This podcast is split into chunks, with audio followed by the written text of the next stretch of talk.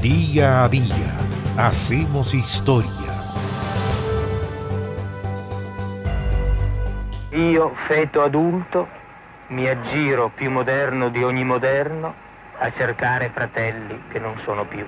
El 2 de noviembre del año 1975 fue asesinado Pier Paolo Pasolini.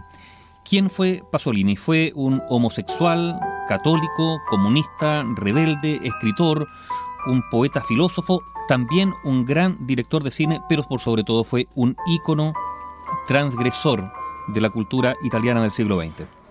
La versión oficial cuenta que la noche del sábado 1 de noviembre, Pasolini salió a cenar con Ninetto Davoli, un actor que aparecía habitualmente en sus películas. Durante la comida hablaron de un nuevo proyecto que estaban preparando y una vez finalizada la cena, Pasolini fue en su automóvil a la estación Termini de Roma en busca de compañía. Y allí recogió a un muchacho de 17 años llamado Pino Pelosi y que habitualmente se dedicaba a la prostitución. Y Pasolini habitualmente también recogía a menores prostitutos para tener relaciones sexuales. Ambos entonces se dirigieron a un sitio cercano al puerto de Ostia, donde no está claro por qué se desató una violenta pelea entre Pasolini y Pelosi cuando éste se negó a mantener relaciones sexuales y, tras amenazar Pasolini al muchacho con un bastón, fue el propio Pasolini quien terminó apaleado y después atropellado por este prostituto. Insistimos, esta es la versión oficial que se ha entregado, una versión que siempre ha sido cuestionada. En todo caso, las circunstancias exactas del crimen de Pasolini siguen sin ser aclaradas del todo. El mismo Pelosi, que pasó siete años en prisión, dijo en un programa de televisión, por ejemplo, el año 2005, que él no era el culpable del homicidio. Declaró que tras haber tenido sexo con el director, se bajó del auto y que en ese momento aparecieron tres desconocidos que lo agredieron a él, sacaron a Pasolini del vehículo y empezaron a golpearle con una violencia inaudita.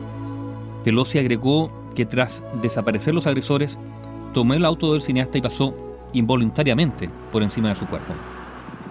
Como sea, Pier Paolo Pasolini fue uno de los escritores más alabados del siglo XX, del mismo modo que su nombre se vincula con una cinematografía de excelencia que dio un sello particular al cine italiano. Pasolini había nacido en Bolonia y creció en distintas ciudades a las que su familia se mudó por motivos laborales. Su padre, Carlo Alberto Pasolini, descendía de una familia de nobles de rancio abolengo originarios de la zona de Emilia-Romagna y que fue famoso también por haber salvado de la muerte a Benito Mussolini durante su época como militar, cuando el anarquista Anteo Zamboni intentó matar al duce. Su madre, en cambio, Susana Colusi, era una sencilla maestra de escuela primaria que pertenecía a una familia de campesinos. Pier Paolo Pasolini fue un niño precoz, que mientras sus compañeros de la escuela aún tenían dificultades para leer, él ya escribía y escribía poesía. De hecho, su primer libro de poemas lo publicó cuando cumplió 19 años e ingresaba a estudiar literatura a la Universidad de Bolonia. Pasolini combatió en la Segunda Guerra Mundial, combatió obligado, y los alemanes lo capturaron, pero logró huir de los nazis y a su regreso a su país se unió al Partido Comunista Italiano. Al poco tiempo, sus compañeros políticos descubrieron que Pier Paolo era homosexual. Y como era común entre la izquierda y particularmente entre los comunistas, que eran muy homofóbicos, a Pier Paolo Pasolini lo echaron de la organización, lo echaron del Partido Comunista, acusándolo de indignidad moral. Entre la literatura de Pasolini destacan los poemarios Las cenizas de Gramsci y Las religiones del mío tempo. Asimismo, sobresalen sus ensayos sobre poesía dialectal, en Italia hay muchísimos dialectos, y también una antología de poesía popular. Sin embargo, Pasolini también sobresalió y mucho en su faceta como cineasta. Comenzó, por ejemplo, escribiendo diálogos para algunas películas de Federico Fellini, con la que tenía una muy buena relación. Por ejemplo, Las noches de Calabria, Muerte de un amigo y El jorobado de Roma. En las décadas de 1960 y 1970, Pasolini consiguió fama internacional como director con películas impactantes, escandalosas y muy controvertidas, entre las que combinaba el realismo con el sexo, la violencia o el sadismo.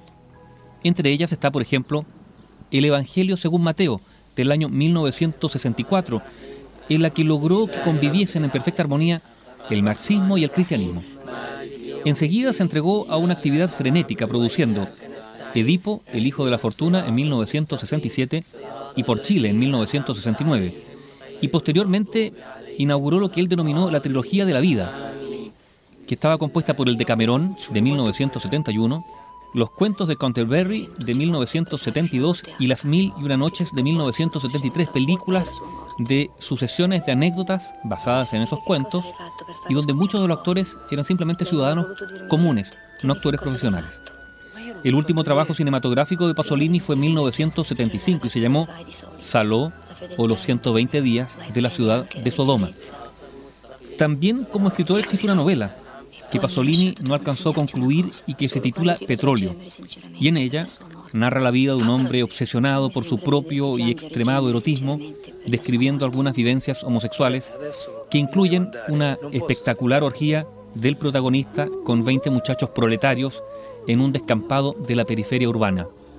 Algo similar a lo ocurrido en su muerte, cuando contactó a este joven prostituto de 17 años, Pino Pelosi, lo llevó ahí cerca de Ostia y allí Pier Paolo Pasolini, ese 2 de noviembre de 1975, fue asesinado. Bio Bio, la radio con memoria.